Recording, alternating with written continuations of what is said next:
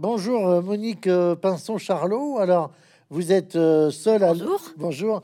Vous êtes seul et vous allez être seul à répondre à, à- à- à mes questions et nous allons échanger tous les deux. Euh, Michel Pinson n'est pas là, mais euh, c'est bien pour la présentation de, de ce livre euh, écrit, comme vous dites, à quatre mains. Michel, Michel Pinson, Monique Pinson-Charlot, Notre vie chez les riches. Et ce sous-titre, enfin ce titre à côté qui est important, euh, Mémoire d'un couple de sociologues. Alors, euh, vous êtes tous les deux euh, anciens directeurs de recherche au CNRS en sociologie, mais vous expliquez dans votre livre que vous n'avez pas cherché à obtenir les méritats euh, parce que vous avez voulu redémarrer une nouvelle vie de liberté euh, et euh, vous publiez vos mémoires. Euh, c'est le terme que vous employez sur la couverture et puis dans la, page remerciement qui ouvre ce livre. Et vous remerciez en particulier, je le cite, Grégoire Chamaillou, le créateur du label Zone, ainsi que la présidente des éditions la découverte, Stéphanie Chevrier et son équipe, pour, dites-vous, leur indéfectible soutien. Je rappelle que Zone, c'est la maison d'édition de votre livre, est une maison d'édition qui appartient donc à la découverte. Ma première question, elle se rapporte au titre de votre ouvrage, mais aussi à toute votre œuvre de recherche, hein, euh, autour d'un mot qui se révèle être une catégorie pratique. Euh, Qu'est-ce que c'est être riche selon vous Euh, Formulé autrement et plus trivialement, qui sont vos riches À vous? Alors, écoutez, si on, si on emploie euh, régulièrement euh, le terme de riche, c'est au fond, euh, c'est un renvoi d'ascenseur. C'est-à-dire que depuis Nicolas Sarkozy, l'argent avance décomplexé, l'argent avance enfin, de manière très ouverte et très assumée. Et du coup, on s'est dit, ben, on va leur renvoyer l'ascenseur. Vous êtes des riches, et c'est un mot qui, qui parle beaucoup euh, aux gens qui ne sont pas euh, férus de termes comme classe sociale, oligarchie. Mais euh, si vous voulez, derrière ce, terme générique de riche, il y a bien le travail de deux sociologues euh, qui euh, ont toujours investigué avec les concepts de, Marx euh, sur la théorie de l'exploitation de la force de travail avec la propriété euh, des moyens de production détenus par les capitalistes, articulé à la théorie de la domination de Pierre Bourdieu pour comprendre comment s'opère ce passage entre la domination économique et euh, la domination symbolique, ce qui veut dire comment est-il possible que euh, la grande majorité euh, des populations, des peuples, de la population française, acceptent euh, de travailler plus pour gagner moins. Comment est-ce qu'on accepte que la nature animale et végétale soit également pillée par les mêmes détenteurs des titres de propriété? Voilà, il faut comprendre euh, cette interaction, si vous voulez, entre la domination économique et la domination symbolique, avec le fait de, de l'acceptation d'une étrange soumission. Alors, on va, dans notre échange, je pense qu'on on- on va, on va mieux cerner peut-être euh, cette catégorie, hein, euh, puisque vous êtes allé à leur rencontre, vous les avez identifiés, et vous avez surtout, si je vous ai bien lu, euh, identifié euh, non seulement les incarnations, mais aussi les quartiers, euh, leur lieu de vie, et on pourrait presque dire leur mode de vie. hein, voilà. Alors, dans un court prologue, vous racontez euh, les circonstances de votre rencontre à, à Michel et à vous, euh, et puis ensuite vous développez les, les circonstances de votre mariage. Alors c'est une histoire personnelle, mais elle est intéressante parce qu'elle raconte aussi, parce qu'en plus elle est très bien écrite, elle raconte aussi ce qu'était un peu la société française au milieu des années 60. Hein, euh, le mariage entre la fille euh, du procureur de Lille, euh, originaire de Lozère, hein, et puis un fils d'ouvrier et d'une maman femme de ménage ardennaise qui habite Mézières, parce qu'à l'époque, Charleville n'a pas fusionné avec Mézières, donc c'est encore Mézières. Et c'est un moment assez particulier, avec un mariage qui, qui va se trouver un peu, un peu précipité. Euh, ra- Racontez-nous cette histoire, parce que euh, elle, elle- elle n'est pas intime, elle est emblématique un peu. Ben, c'est-à-dire qu'on a, on a ouvert le livre avec l'histoire de notre rencontre en 1965. parce que cette rencontre de, de, deux boiteux, mais pas de la même jambe, c'est-à-dire une fille de bonne famille, de, de notables provinciales, euh, avec euh, un fils d'ouvrier vraiment euh, d'une famille très pauvre des Ardennes, mais un, garçon qui a, qui a réussi, qui a été un miraculé scolaire, qui a réussi l'ascenseur social fonctionnait à cette époque de l'État-providence. Et, et, donc, si vous voulez, ce mariage était bancal. on le savait l'un et l'autre, mais on avait un espèce de... On était très amoureux, mais on avait un pressentiment que euh, ces, deux névroses de classe inversées, on va dire, euh, allaient être profitables à notre couple. Et euh, c'est décisif de comprendre ça, parce que sinon on peut pas comprendre la, vingtaine de livres que nous avons consacrés aux familles de l'oligarchie, aux dynasties familiales fortunées de la noblesse et de la grande bourgeoisie. Parce que si j'avais été seule pour faire ce travail, ça n'aurait pas marché si Michel avait été seul, ça n'aurait pas marché. C'est-à-dire que si cela a fonctionné, c'est euh, vraiment c'est la, réponse la plus euh, juste, me semble-t-il. C'est parce que nous nous sommes présentés en couple et en couple marié, c'est-à-dire euh, voilà en phase avec les, les valeurs normales de la société dans laquelle on vivait. Et que du coup, on formait à nous deux, puis plus tard avec notre fils, une petite famille. Or, la famille est au cœur du dispositif de la reproduction de l'ordre des rapports de classe. Les grands ont des grandes familles, les grands créent des dynasties familiales. Et je peux même dire aujourd'hui que euh, nous avons prouvé à travers une enquête euh, consacrée entièrement à des nouveaux patrons qui ont fait une fortune colossale en une seule génération, que seuls ceux qui construisent dès la première génération une dynastie, c'est-à-dire en envisageant de transmettre euh, leur patrimoine, leur fortune et donc le rapport social de classe à leurs enfants, ce, sont les seuls qui vont être cooptés dans euh, le club des ghettos du Gotha. Ça, alors ça, ça fait référence d'ailleurs à, un documentaire, hein, le ghetto du Gotha, hein, auquel, auquel euh, mmh. vous, avez, vous avez participer.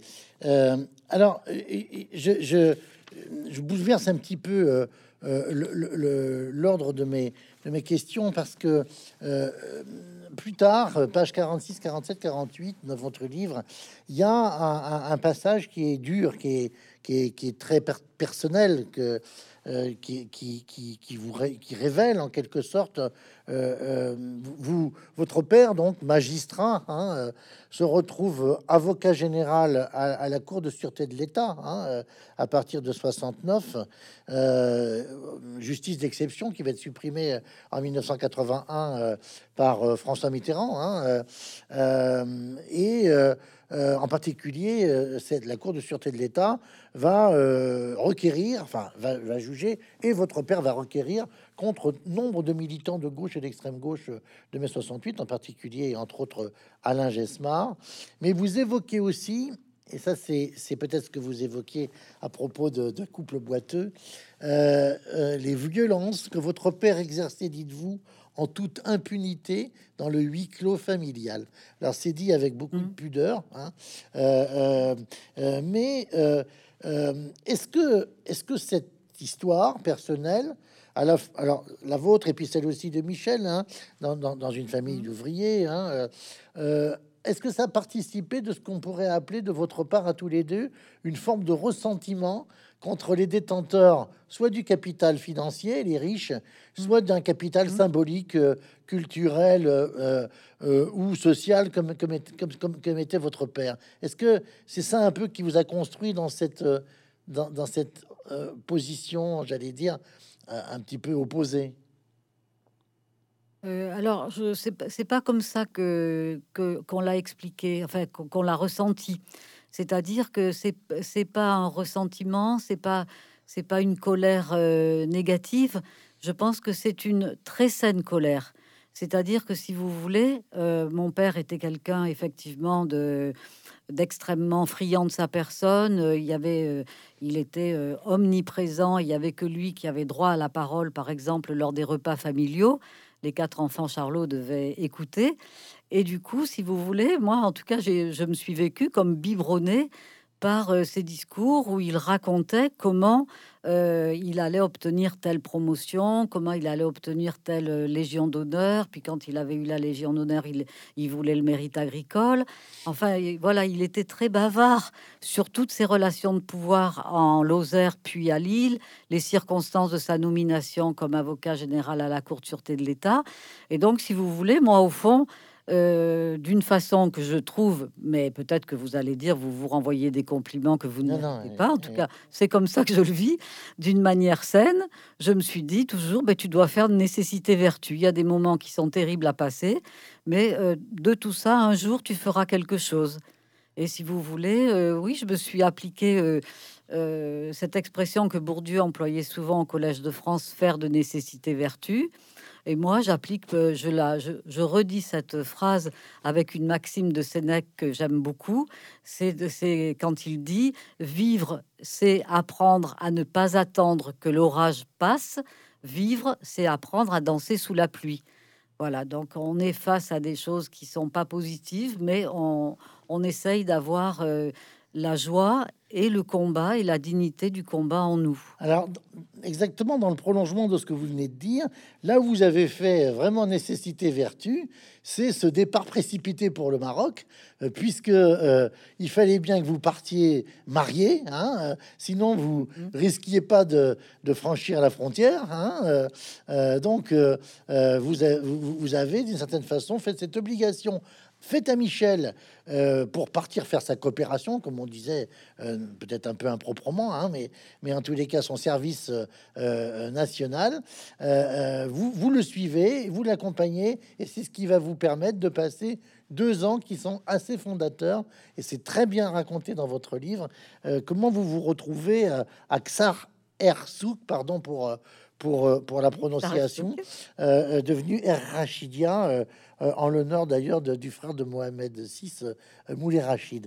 Et là, euh, dans cette région hein, de, de Dratafilalet, qui est à, l'est du Maroc, pas très loin de la frontière algérienne, dans l'Atlas, vous êtes professeur avec Michel, vous avez 25 ans, vous avez 21 ans, il a 25 ans, et, vous, vous, vous constatez aussi que quand même un certain nombre de vos collègues se croient encore comme à l'époque du, du, protectorat. Euh, c'est ce que vous écrivez.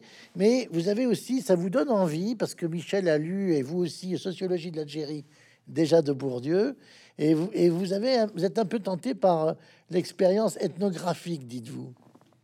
Mmh.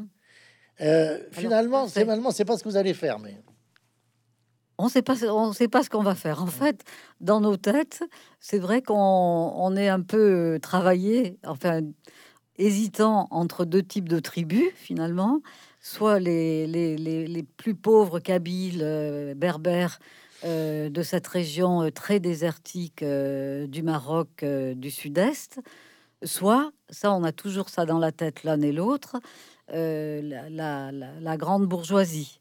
déjà, déjà, déjà à cette époque-là, en, en 68. Oui, oui, c'est présent dans, dans, nos têtes. Moi, à cause de ce qu'on a raconté tout à l'heure avec euh, la, position de mmh. mon père, et euh, Michel parce que euh, il s'est construit entièrement avec les livres dans un tout petit appartement où il n'avait même pas de chambre, aucun espace à lui. Il s'est donc construit dans un, imaginaire très très fort et avec cette, cette envie vraiment existentielle, je dirais, de, de, tirer, de se tirer vers le haut, mmh. mais euh, de tirer aussi toute sa famille euh, vers le haut en, euh, en menant des recherches, si possible, sur ceux qui ont construit la misère de la dynastie d'ouvriers dans laquelle il, dans mmh. laquelle il est né. voilà. Alors, et ça, c'est pas. on, ça, c'est ça s'est très bien passé, notre expérience euh, du désert euh, marocain. Mais en fait, moi, j'ai trouvé que c'était très dur, l'ethnologie, chez des gens très pauvres. Parce que surtout moi, c'est surtout moi qui, qui ai souffert. Parce que comme j'étais une femme, mais que j'étais une femme professeure de français des enfants que l'on accompagnait dans les oasis euh, du désert pour qu'ils puissent revoir leurs parents. Ils étaient très pauvres, donc ils ne les voyaient qu'une ou deux fois par an. Et nous, en les amenant à tour de rôle dans notre petite 4L, et bien entendu qu'ils étaient trop contents. Et les parents étaient trop contents de revoir leurs enfants. Mais moi, j'étais toujours obligée de manger avec les hommes, de boire le thé quatre ou cinq fois par jour avec les hommes. Et tout ça me, voilà, m'a, enfin, m'a troublé, m'a rendu un peu triste. Et euh, du coup, on a pris la décision de revenir en France au bout de deux ans et là de s'engager dans un travail de, recherche qui a abouti à notre intégration au Centre national de la recherche scientifique. Voilà, en passant par le, Centre de, sociologie urbaine, euh, euh, centre prestigieux créé par euh, Chambardelot, hein, euh, qui quand même. Merci de le citer. Euh, oui, parce que je pense c'est quelque. Enfin, il faut le dire parce que c'est un personnage essentiel qui a eu par ailleurs un engagement, on va dire tout à fait héroïque dans la résistance. Euh, voilà. Hein. Mm. alors, ces événements se passent pour vous à titre personnel dans un moment qui est quand même assez incroyable. Hein. Quand on est jeune intellectuel étudiant, c'est mai 68. Sauf que mai 68, mai juin 68, vous vivez au Maroc. Hein. Donc vous écoutez, racontez-vous à la radio un peu les manifestations. Euh, euh, Michel note tout ça sur un, sur un carnet pour ce que vous pouvez en comprendre. Bon, et puis vous avez, vous êtes inscrit par correspondance. Alors ça, ça m'a amusé euh, à la fac de sociologie de Bordeaux, puisque vous êtes. cette présentation se fait dans, dans, le cadre de la librairie Mola. Mmh. Et, et, vous repassez par Bordeaux avant éventuellement de, de remonter sur Paris. Pourquoi vous n'êtes pas resté à Bordeaux? Oui, parce qu'à Bordeaux, en fait, on n'y allait que pour passer, euh, rencontrer les professeurs et passer les examens, si vous voulez. On envoyait nos, nos mmh rédactions, nos travaux euh, par correspondance, mais il fallait quand même qu'il y ait des, des oraux. Ah Donc, on, on, est, on s'est arrêté à Bordeaux pour ça. Et, mais ce qui nous a frappé, c'est que nous, on pensait rentrer dans un pays euh, en effervescence, en ébullition. Et puis non, ben les gens étaient à la plage, faisaient bronzette et tout. On était déçus, vous pouvez pas vous imaginer. oui, c'est-à-dire, c'est et en particulier fin juin 1968, ils vont voter une chambre bleu horizon euh, à, l'Assemblée nationale qui était un petit peu différente de vos attentes. Alors, il y, a un, y a un passage qui sont très très amusants dans votre dans votre livre, en particulier, vous vous retrouvez nombre de vos de vos copains, vos amis euh, d'avant votre départ au Maroc. Qui sont devenus euh, trotskistes, maoïstes et tout ça, autour de la gauche prolétarienne. Mais vous, euh, pardon pour la, trivialité de l'expression, c'est pas tout à fait votre tasse de thé. Euh, vous, trouvez que ils en font, ils en font beaucoup dans cette dans cette conversion gauchiste, c'est ça? Bah, C'est-à-dire que il faut comprendre que la fille du procureur et euh, en sait suffisamment pour comprendre que euh, dans la bourgeoisie, euh, on peut avoir des positions apparemment opposées à l'ordre dominant, à l'idéologie dominante, mais que ça peut être récupéré euh, pour que l'idéologie dominante se renforce encore un peu plus. Donc, je le dis pas très bien, mais c'est une très bonne interprétation de c'est une très bonne interprétation de Marx et, ça va d'ailleurs aussi après aboutir chez Lénine à, la définition des idiots utiles. Hein, euh, hein. Voilà, c'est ça exactement. et puis euh, Michel, lui, avait toujours cet habitus ouvrier qui, qui l'habite toujours encore aujourd'hui, dans lequel il a qu'il a qu'il a construit et euh, donc, automatiquement, il était plus attiré par euh, les mouvements ouvriers, par les grèves ouvrières, que euh, par les, manifestations d'étudiants qui touchaient plus des problèmes sociétaux que des problèmes sociaux, disons. Mais vous n'avez pas été tenté, vous n'avez pas été tenté, par exemple, comme, certains, je pense à, Robert Linard, de vous établir. Cette, cette, mhm. idée-là ne vous a pas traversé l'esprit de d'aller euh, d'aller travailler en usine aux côtés des ouvriers. Oh, je, si, je pense que si, si j'avais pas été là, je pense que Michel ah aurait, aurait, aurait peut-être fait ce choix. Mais euh, euh, moi, j'étais pas. euh, je, je voulais qu'on fasse un travail de recherche, De recherche, d'études, d'accord, d'accord. euh, de recherche, vraiment. Alors, vous vous, vous inscrivez à, à, à- à Vincennes, université qui est euh, toute nouvelle, hein, euh, cette fameuse université de Vincennes. Vous, vous, vous dites que il y, avait le choix entre Dauphine à l'ouest, euh, la bourgeoise, et, et Vincennes à, à l'est parisien. Et, et vous habitez déjà quand même dans un quartier qui est pas pourri, hein, euh, 61, 61 de la rue Saint-Dominique, hein, mais c'est au Oui, sixième le étage. arrondissement. Oui, mais c'est Ouais. septième étage, chambre de bonne. Hein. Voilà, enfin, tout petit appartement. Euh, et c'est là que vous dites que vous, vous, allez euh, euh, avoir un, un- un- plus qu'un compagnonnage avec le Parti communiste. hein. Euh, Vous adhérez euh, tous les deux euh, à la cellule Caldor et vous dites que vous êtes très bien accueillis euh, euh, euh, Mhm. au PC. euh, euh, euh, et euh, et d'une certaine façon, vous dites, ça permet à Michel de se réconcilier avec ses origines ouvrières. Oui, absolument. Et puis pour, pour moi, c'était euh, aussi important parce que finalement, euh, je, n'avais pas trop de familiarité avec la culture ouvrière, avec le monde politique euh, communiste, parce que un jour, quand j'avais dit à mon père que je voulais m'inscrire au Parti communiste, il s'était mis, il s'était très fâché tout rouge en disant que j'allais ruiner sa carrière. Donc, si vous voulez, là, voilà, j'étais, j'étais libre aussi de mes choix. C'était important pour moi. Et puis, euh, ben, euh, ce qu'il y avait d'intéressant, euh, c'était de- d'arriver pour la première fois à concilier ce qui va être très important pour nous après, la réflexivité, la réflexion intellectuelle, avec euh, l'expérience pratique, avec le, la confrontation physique, avec le combat, si vous voulez, politique, euh, le, combat avec son corps, euh, distribuer des tracts, coller des affiches, intervenir dans des, dans des assemblées, dans des entreprises. Euh, tout ça était très, très fondateur pour nous, très important. Et ça, c'est notre vraiment notre marque de fabrique de fond, de jamais dissocier euh, nos corps euh, de nos pensées intellectuelles. Euh, oui, ça, ça rejoint d'ailleurs quelque part ce qu'on peut appeler aussi la praxis, hein, c'est-à-dire que vous êtes véritablement dans cette, j'allais dire, agglomérat hein, entre, entre la pensée et, et- et l'action. Et au titre de l'action, évidemment, vous avez été militant. Alors vous dites à partir de la naissance de notre fils, euh, le 9 septembre 74, euh, vous êtes, vous vous dites, vous, euh, Monique, euh, vous êtes un peu moins militante, vous êtes un, un peu moins prise, un peu, enfin, moins, moins, moins présente dans, dans le militantisme, mais vous, vous dites que vous, vous continuez à cotiser jusqu'en 1980. Vous avez connu l'union de la gauche, vous avez connu l'union de la gauche, euh, la, Mhm. la candidature unique de François Mitterrand en 1974, euh, la, la- la candidature de Marché tout seul en 81.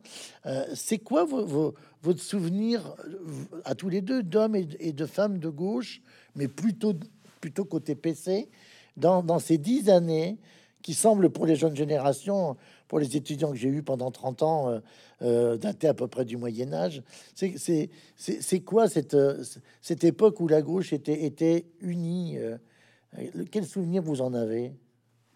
Ah ben, c'était merveilleux, même si merveilleux, même si on est, on s'était mis en retrait avec la naissance de notre Mmh. fils et avec le fait qu'on avait l'opportunité d'obtenir un poste de chercheur au CNRS, qui était quand même notre rêve absolu, parce que on pourra en reparler. Mmh.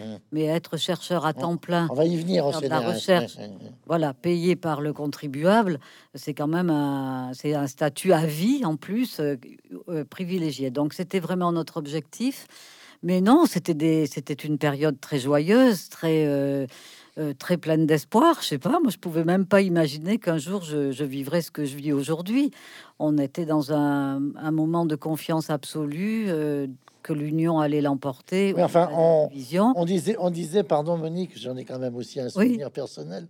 On Vous disait, allez me rabaisser ma joie. Non, non, non, non, on va pas faire un concours de nostalgie, mais je me souviens que Oui. euh, il se disait aussi l'union est un combat euh, euh, et, et que le PC et les militantes du Parti communiste continuaient à considérer que que, que, que les socialistes, euh, même même relouqués, j'allais dire congrès d'Épinay, pouvaient avoir une tendance un peu à être des sociaux traîtres quand même. Il y avait un petit peu de méfiance, non? Bien sûr. Hmm. Et ça, vous avez raison. Mais ça, je l'entendais pas. Je voulais pas l'entendre. Voilà. Oh non, j'étais. Enfin, nous étions très. Euh, comment je dirais? Enthousiaste. Euh, enthousiaste. Oui, enthousiaste d'une immense naïveté. Et je peux vous assurer que, que le choc euh, de 1983 a été une vraie douche froide. Vraiment. Là, on. Alors, vous, je, me suis permis cette petite digression parce que vous en parlez pas vraiment dans le livre, mais j'allais dire, puisque, puisque je vous avais sous la main, je voulais un petit peu. Euh, vous en avez. J'en ai profité. Bon, on va parler maintenant de, de, de, vos études parce que c'est tout à fait incroyable, si je puis dire, en particulier l'histoire de, de vos mémoires de, maîtrise de sociologie que vous qualifiez de siamois et que vous allez soutenir. Euh, devant euh, Jean-Claude Passeron hein, euh, euh, et, Paul de Godemar.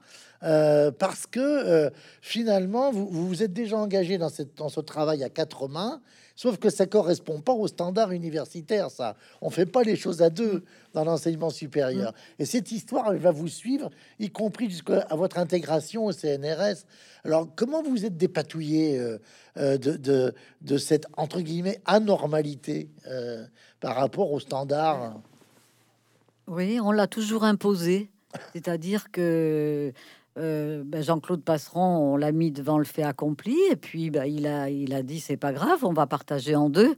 Euh, Michel prend la première partie, Monique la seconde partie. Peut-être qu'on a tiré au dé, je sais plus comment ça s'est passé, mais pas tout à fait. Euh, et puis on a soutenu le même jour, donc on a eu la même mention. et puis après, on a été obligé pendant euh, plus de dix ans de travailler séparément parce qu'il fallait absolument que moi, je n'apparaisse pas comme la secrétaire de Michel. Il fallait que je me fasse un nom, euh, enfin, que j'ai une existence autonome de chercheuse reconnue. Et du coup, j'ai travaillé avec Edmond Pretzeil et Paul Rendu, d'autres chercheurs, Michel Fresnay aussi. Et Michel a travaillé de son côté avec d'autres. Et puis en 1986, c'est ça le grand bouleversement dans notre vie. On, déménage, on emménage dans une maison où on va pouvoir travailler chez nous. Notre laboratoire emménage dans le 17e arrondissement, enfin le mauvais 17e arrondissement, comme disent les promoteurs, c'est dans le 17e arrondissement pauvre. Nous n'avons qu'un placard à balai sans fenêtre pour bureau. Et du coup, notre laboratoire accepte bien volontiers que nous ne, nous y rendions que le mardi, le jour des réunions du laboratoire. De sorte que euh, nous avons pris une espèce d'indépendance euh, de couple, d'un couple de deux chercheurs. Et c'est là qu'on a vraiment annoncé officiellement qu'on travaillerait ensemble et qu'on travaillerait sur la classe dominante. On disait à l'époque sur les dynasties euh, familiales fortunées de la noblesse et de la grande bourgeoisie. Alors ça c'est passionnant parce que... Oui, allez-y, allez-y, allez-y Monique, allez-y. Non, non. Et je voulais simplement dire, et nous n'avons euh, jamais, pour, pour terminer sur l'idée du couple euh, têtu, euh, et jusqu'à la fin, nous avons défendu le fait que c'était nos livres, notre travail commun, et pas Michel et Monique. C'était l'œuvre qui devait être évaluée par les évaluateurs du CNRS. Donc, ils l'ont finalement bien reconnu, mais en nous signalant que ça ne ferait jamais jurisprudence. Alors, euh, c'est d'autant, enfin, c'est tout à fait intéressant parce que vous racontez en plus, on, va, on va passer, mais la manière avec laquelle vous écrivez, vous écrivez, euh, euh, j'allais dire tous les deux, vous, vous, vous, passez votre texte au gueuloir pour que ça homogénéise l'écriture. Vous faites ça d'ailleurs dans des endroits qui sont souvent originaux comme vous n'avez pas beaucoup d'argent, vous allez dans les monastères. Hein, et en particulier, vous citez 15 jours euh, au béguinage de Bruges hein, ou dans un monastère de laine. Mais je voudrais qu'on arrive à votre objet de recherche hein, à partir de 1986, euh, parce que vous n'avez pas de contact du tout avec cette population euh, farouche, avec, j'allais dire, c'est Nambiquara ou c'est Bororo des beaux quartiers. vous voyez à quoi je fais, à quoi je fais référence. mais vous commencez, sur les conseils de votre patron de laboratoire, à vous promener dans Neuilly euh, et en particulier dans la rue Roule, euh, précisément. Qu'est-ce qui se passe là? On n'est pas loin de Saint-Philibert du Roule. Hein. Euh, voilà. Qu'est-ce qui se passe dans la rue Roule? Qu'est-ce que vous notez? Non, c'est parce que euh, Paul Rendu, donc, qui est, avec lequel j'ai écrit euh, beaucoup d'articles, avec lequel j'ai beaucoup travaillé avant qu'on se sépare, euh, parce que lui, il avait d'autres projets, et puis moi, j'avais ce projet avec Michel. Paul Rendu, sa famille habitait avenue du Roule à Neuilly, et donc j'avais entendu Paul me raconter par le menu tout ce qui se passait dans Neuilly, dans cette partie-là, et du coup, j'avais un peu comme avec euh, les, discours de mon père à table, euh, j'avais euh, engrangé des informations qui pouvaient nous aider à tout de suite être un peu heuristique, pertinent dans nos déambulations, tout de suite recueillir des analyses, des idées, des hypothèses de travail. Et c'est ce qui s'est passé. ces contacts, ces déambulations, l'organisation de notre vie à tous les deux euh, dans les beaux quartiers, que ce soit à Neuilly, dans le 16e ou le 7e, euh, nous, a, nous a très vite cultivé sur cet entre-soi euh, des grandes fortunes. J'ai le souvenir d'un ouvrage publié dans la prestigieuse collection Terre humaine, vous savez, fondée et, et, dirigée par Jean Mallory c'est là que Lévi-Strauss a, publié euh, Triste Tropique, bien sûr. Et euh, l'auteur est un, est un, Américain d'origine italienne, s'appelle Francis Yanni, et il a publié un livre qui s'appelait Des histoires de famille à New York. Alors, je ne sais pas si ça vous dit mmh. quelque chose. Euh, c'est tout un travail d'ethnographe, et en fait, il, a travaillé sur une famille de mafieux. Hein. Le livre mmh. est sorti dans les années 70, 80, enfin 70, euh, plutôt pour la traduction française.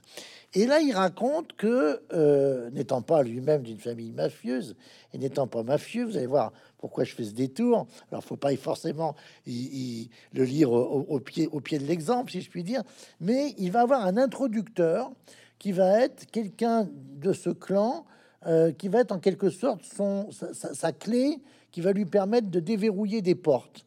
Mais il raconte, c'est mhm. très intéressant dans, dans son carnet un peu, j'allais dire, d'ethnographe, qu'au bout d'un moment, il a fallu qu'il s'en sépare parce que le type se prenait lui-même pour l'ethnographe. Enfin, il était en train de, de, de, de, de confondre les fonctions, quoi. Voilà, bon. Euh, mhm. Vous, vous avez, si je puis dire, une clé comme ça qui s'appelle Nicole Sarda, que vous mhm. découvrez en janvier 87, vous la rencontrez en janvier 87, et, et dans son appartement du 16e arrondissement. Alors, c'est qui exactement cette Nicole Sarda euh, et, quelle va être sa fonction dans votre euh, introduction dans ce milieu particulier? Ben, C'est-à-dire que pour être introduit euh, dans ces dynasties familiales, il nous fallait deux entrées. L'une dans la, bourgeoisie, donc ça c'était Paul Rendu dont on a parlé. Et donc, du coup, j'ai pu commencer à interviewer euh, sa mère. Michel a interviewé son, le frère de sa mère. Enfin, on a mmh, mmh. commencé à faire des entretiens qui étaient pas trop intimidants pour nous, faciles et euh, hautement, hautement intéressants et productifs. Mmh. Mais par contre, on n'avait pas du tout de, de possibilité dans la noblesse. Or, c'était important euh, de pouvoir le faire. Et puis, je raconte dans nos mémoires qu'au jour d'une de mes insomnies qui sont toujours douloureuses, mais toujours constructives, j'ai pensé à cette femme euh, que j'avais repérée en Lozère où elle venait passer ses vacances. Et j'avais remarqué qu'elle avait un, physique euh, tout à fait particulier que je n'avais jamais vu de ma vie c'est-à-dire euh, elle était très fine, très grande. Elle portait des, par exemple des gants blancs euh, en plein été. Elle avait des cheveux, le front très dégagé, une élégance euh, quotidienne toujours renouvelée. Et bah, du coup, j'ai cherché à la retrouver. Je me suis dit, c'est qu'elle en est. Ah, voilà. Et en effet, je, voilà, je savais qu'elle s'était mariée avec un, qu'elle avait fait un riche mariage d'amour avec un membre de la noblesse très lancée dans, dans la grande noblesse parisienne. Et donc, euh, elle a été euh, absolument euh, sympathique, loyale avec nous. Très, elle nous a vraiment, on est devenus amis. Elle nous a vraiment aidé, aidé, comme avec une générosité sans pareil, à pouvoir travailler dans ces familles de la noblesse. Et voilà, je ne sais pas comment quoi, quoi dire d'autre. C'est-à-dire que dès le départ, par exemple, elle nous a, c'est elle qui nous a présenté le conte Gilbert Cahen d'Anvers, qui revient dans pratiquement tous nos livres et notamment dans ses mémoires. Et vous voyez, le premier jour, c'est moi qui ai fait l'entretien avec ce monsieur qui avait à l'époque 78 ans et qui avait eu une vie absolument euh, rocambolesque, une vie d'aventure, euh, avec beaucoup d'argent, beaucoup de, choses extraordinaires à raconter. Et puis, moi, je l'ai enregistré et au cours de l'entretien, il m'a dit qu'il il, aimerait écrire ses mémoires. Et du coup, à la fin de l'entretien, je lui ai dit, je vais vous recopier les cassettes et comme ça, ça vous aidera pour vos mémoires. Et puis, ben, au final, on raconte dans ses mémoires que on l'a carrément aidé à écrire ses mémoires et que ça a été un moyen pour nous de pénétrer dans l'intimité d'une famille de grands banquiers euh, tout à fait euh, intéressante. Ça veut dire que euh, cette population-là n'échappe absolument pas à, à, à, toute communauté, c'est-à-dire que il y a des réseaux. Alors ils sont ils sont soit sous des formes de rhizomes, comme dirait Gilles Deleuze, euh, ou euh, euh, constitués de manière très structurée, hein, organisée, et, et, et, on, s'y déploie, si je puis dire, on, y circule comme à l'intérieur d'un arbre généalogique avec des, des enfin des, passeurs. Il suffit qu'il y en ait un qui appelle l'autre, hein, si j'ai bien compris, un coup de fil, et hop euh, euh, la notion de parrainage est essentielle. Elle, est évidente, c'est ça? Oui. Ça, c'est tout à fait important.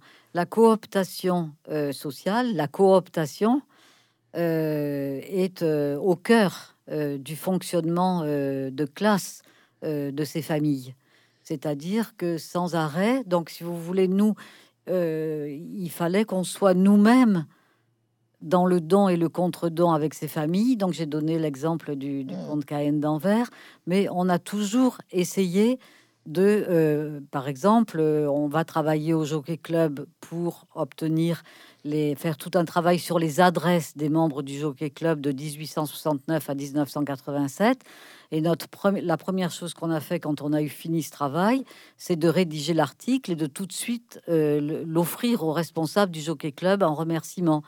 Et du coup, on raconte comment après ils ont voulu euh, mettre cet article dans leur euh, propre euh, journal, mais que c'était pas possible que cet article soit signé de deux roturiers, les Pinsons Charlot. Oui, alors d'ailleurs, ils, vont écorcher votre nom, vous vous appelez Pignon Charlot d'ailleurs à, cette occasion-là. Si Mais ce, qui est, ce, qui est, quand même particulier, c'est que euh, vous, dites même qu'ils sont surpris de la règle de l'anonymat. Hein, vous dites c'est c'est un, une sorte de, de, principe de base dans la recherche sociologique. Hein.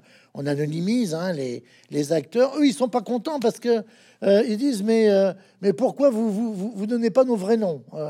C'est ça. J'ai je, vous ai bien lu. Ils sont vous surpris. Avez, vous avez très très bien lu. Je vous remercie beaucoup parce que c'est vos questions sont très précises et en effet.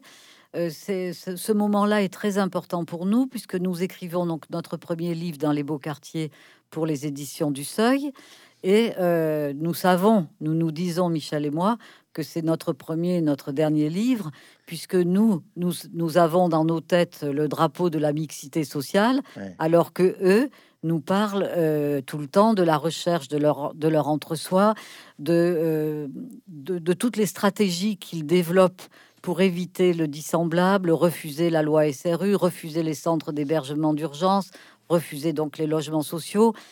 Euh, on parle de racisme mondain, on parle de, de stratégie ségrégationniste. Enfin, on emploie des termes oui, bien sûr, bien sûr.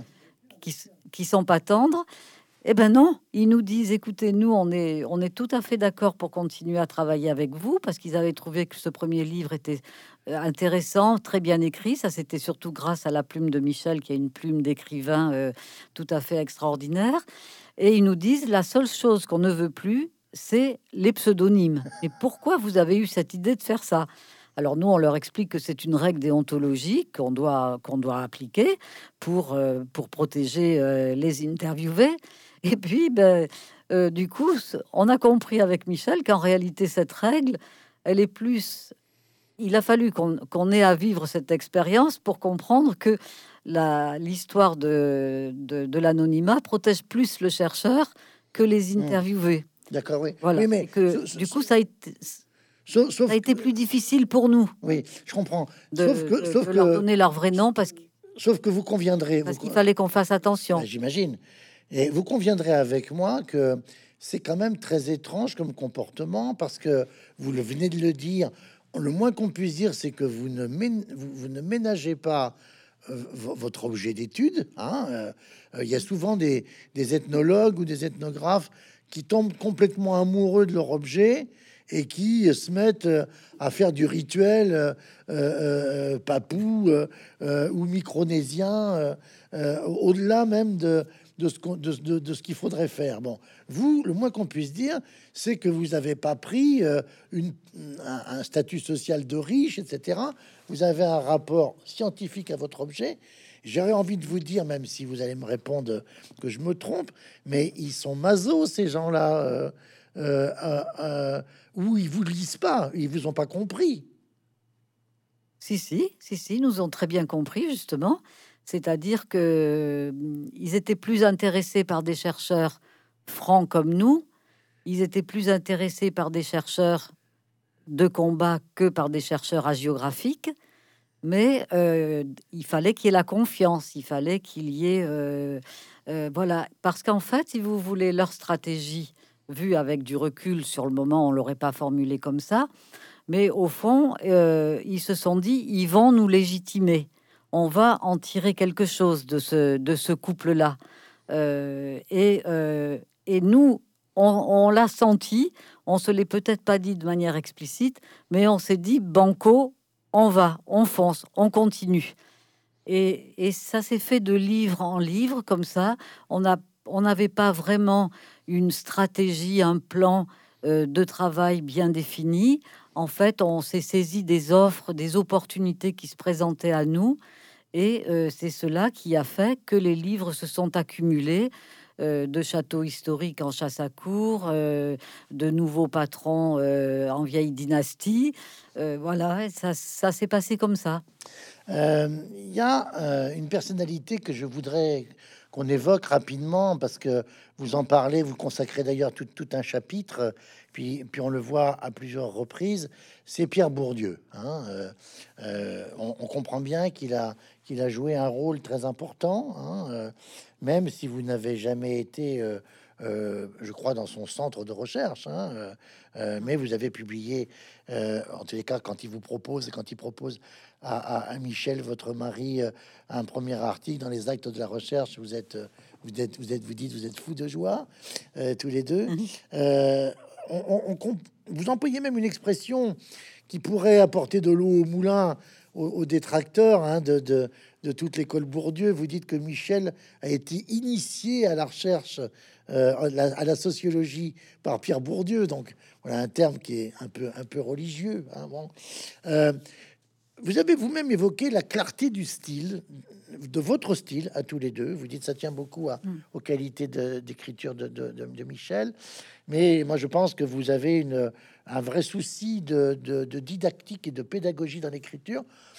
C'est pas faire insulte à Pierre Bourdieu que de dire que c'était plutôt l'exemple inverse, quand même, non? Euh, Son hermétisme était quand même un peu euh, excessif, avait- non?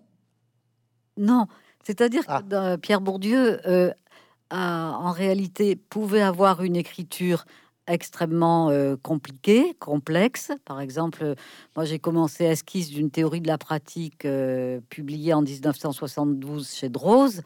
Eh bien, il fallait bien que je sois bien enceinte euh, et que- obligée de rester ce- allongée. C'est ce que vous dites. Voilà, pour euh, re- lire très attentivement ce livre qui m'a, euh, qui a été une, euh, je sais pas, une renaissance, un bonheur existentiel pour moi et pour Michel de la même façon, parce que à partir de ce moment-là, nous nous sommes dit ça y est, on est, on est sauvé, on est heureux.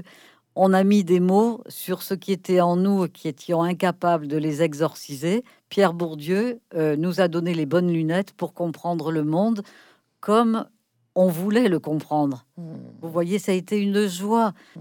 euh, de découvrir euh, le système théorique de Pierre Bourdieu Mhm. comme personne ne peut imaginer. C'est-à-dire, quand je dis nous a donné des lunettes, c'est-à-dire qu'il rendait visible l'invisible.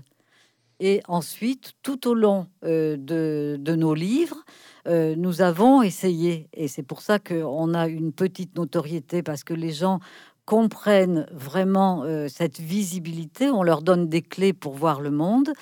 Euh, nous nous sommes efforcés euh, de, poursuivre à notre, à notre petite mesure, hein, parce que mmh. les, conseils de Pierre Bourdieu, plus que les conseils, le, système théorique de Pierre Bourdieu. Mais d'ailleurs, il y a un passage émouvant, euh, je crois que c'est à la fin du chapitre que vous lui consacrez, c'est la dernière fois que vous le voyez, vous ne le savez pas encore, c'est dix mois avant son décès, hein. je crois, de, de, mémoire, il, est mort en, en, en 2000 en 2002, je crois, le, 13 janvier. Janvier 2002. 13 janvier 2002. Hein.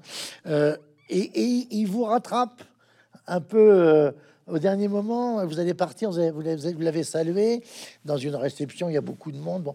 Et puis, il vous remercie pour les efforts que vous faites de vous exprimer dans, la, dans les radios, dit-il. Où, il, salue votre votre travail, euh, non pas de vulgarisation, mais de diffusion du savoir. Voyez, donc euh, je pense qu'il reconnaissait ainsi votre, votre euh, capacité à, traduire les, choses. Hein. Est-ce que est-ce qu'on peut revenir un temps sur votre manière de procéder, sur votre pratique de recherche? Il y a cet épisode tout à fait fameux où vous louez à la semaine au Claridge sur les Champs-Élysées euh, et vous vous retrouvez avec comme voisin de palier Hervé Bazin.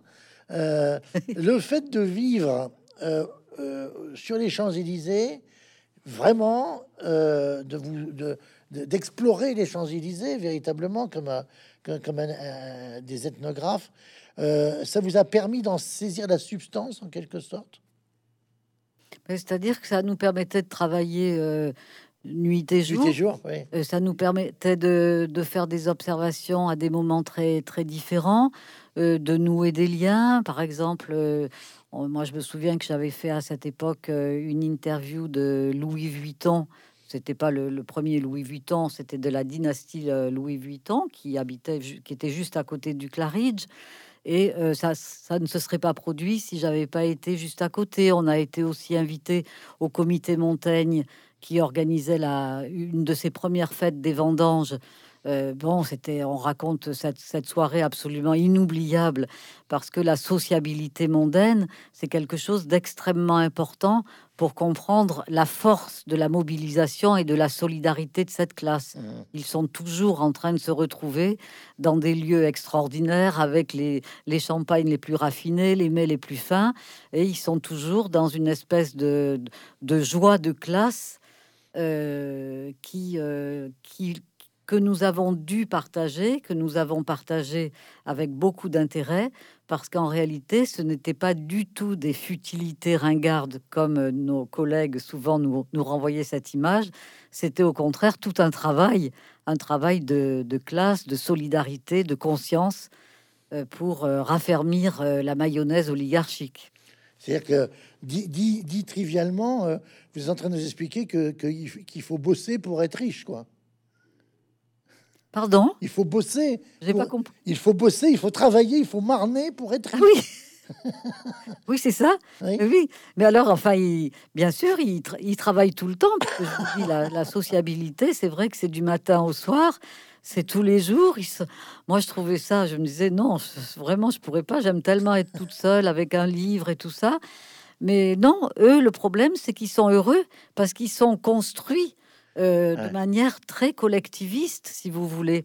Leur, euh, ils sont construits dans le, dans, dans, le cadre de la famille restreinte, mais en réalité dans le cadre de la famille élargie, les grands des grandes familles, comme disait Bourdieu. Ils sont construits dans un entre-soi euh, de quartier, de ville.